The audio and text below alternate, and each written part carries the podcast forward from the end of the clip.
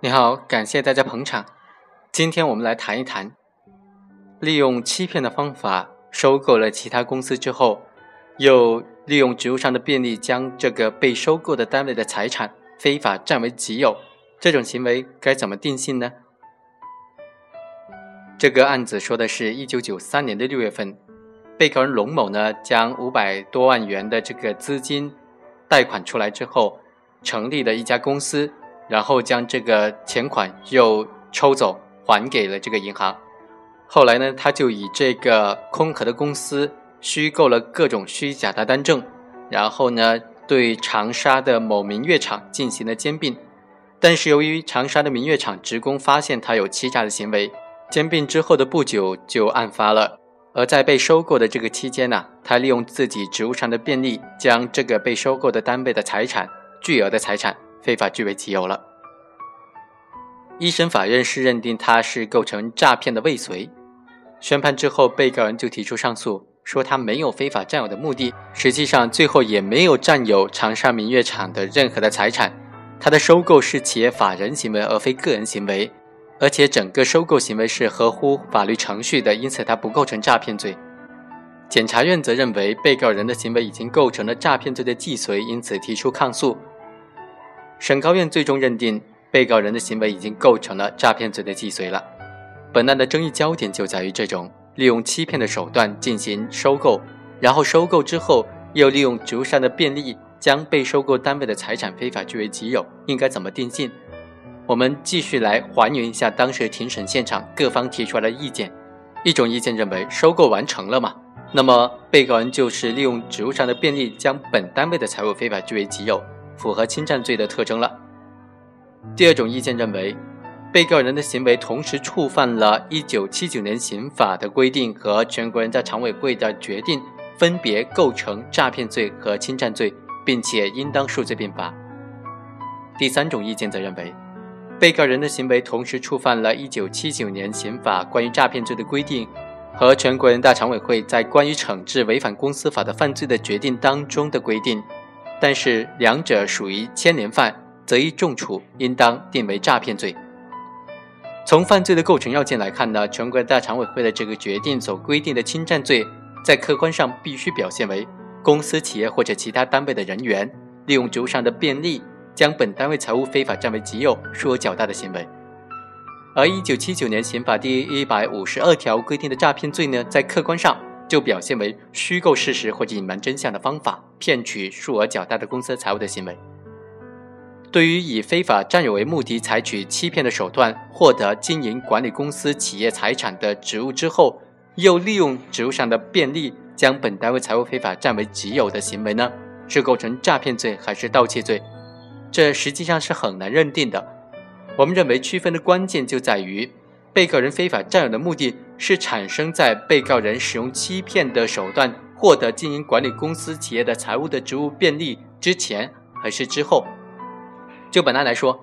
龙某和李某自己是没有资产的，也没有任何的有效的资金的来源，既没有合同的履行能力，却伙同刘某采取了这种虚构几个公司的印章和往来账册以及银行的资信证明。编造会计事务所的审计报告的这种种种的欺骗手段，骗取了长沙民乐厂及其主管部门的信任，与虚构的合同主体和这个厂签订的收购协议，并且对该厂实施了收购，取得了长沙市民乐厂的支配权，并且实现了他非法占有的目的。参照最高人民法院关于审理诈骗案件具体应用法律若干问题的解释，其中就规定说。行为人具有下列情形之一的，应当认定他的行为属于以非法占有为目的，利用经济合同进行诈骗。第一，明知没有合同履行的能力或者有效的担保，采取下列欺骗手段和他人签订合同，骗取财物数额较大，并且造成较大的损失的，其中就包括虚构主体，使用伪造、变造或者无效的单据、介绍信、印章或者其他的证明文件。使用其他的欺骗手段使对方交付财物的这种行为，那么这些行为呢，都应当认定为龙某和李某在兼并合同之前就已经实施了，就产生了非法占有长沙明月厂财物的目的。而利用经营管理长沙明月厂财务的便利，将该厂的几百万元的财物非法据为己有，只是实现他非法占有目的的手段。这种情况在刑法理论上属于牵连犯，应当按照贼从重的原则来进行定罪处罚，不应当实行数罪并罚，因此应当以诈骗罪来定罪处罚。因此，我们认为，李某和龙某以非法占有为目的，在签订、履行收购合同的过程当中，使用欺骗的手段骗取对方当事人的财物，数额较大。按照一九七九年的刑法，他的行为构成诈骗罪；按照一九九七年的刑法，他的行为构成合同诈骗罪。由于被告人的行为发生在一九九七年刑法施行之前，依照一九七九年刑法呢，应当是在十年以上有期徒刑或者无期徒刑可以并处没收财产这个量刑幅度之内量刑；按照一九九七年的刑法，则应当在十年以上有期徒刑或者无期徒刑并处罚金或者没收财产的量刑幅度之内量刑。很显然吧，一九七九年刑法的处刑是比较轻的，根据从旧兼从轻的原则。对本案应当是按照一九七九年的刑法以诈骗罪来定罪处罚。另外一个问题是，被告人已经实际非法占有了长沙明月厂价值约一百多万元的财物，这属不属于犯罪的未遂呢？我们认为，肯定是属于诈骗的既遂的。被告人利用收购合同进行诈骗，合同的标的为整个长沙明月厂的财物，价值达到一千七百多万元。兼并之后呢，龙某等人取得了对这个厂的全部资产的支配权。检察机关就指控说，你既然取得的支配权，那么就应当认定全部的财产一千七百八十万元都是构成本案诈骗的数额。但是法院经过审理认为，本案的实际的情况来看呢，本案的诈骗数额不能够认定为兼并合同所规定的这个标的，因为当地的有关部门早就解除了这个兼并，而龙某。和李某并没有继续的占有长沙明月厂的全部财物。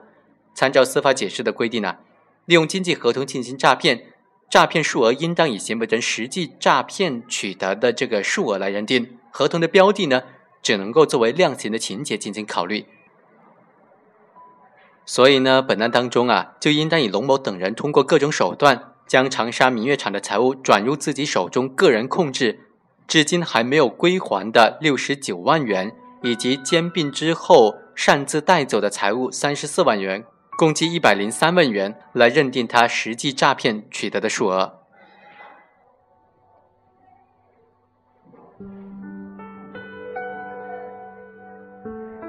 以上就是本期的全部内容，下期再会。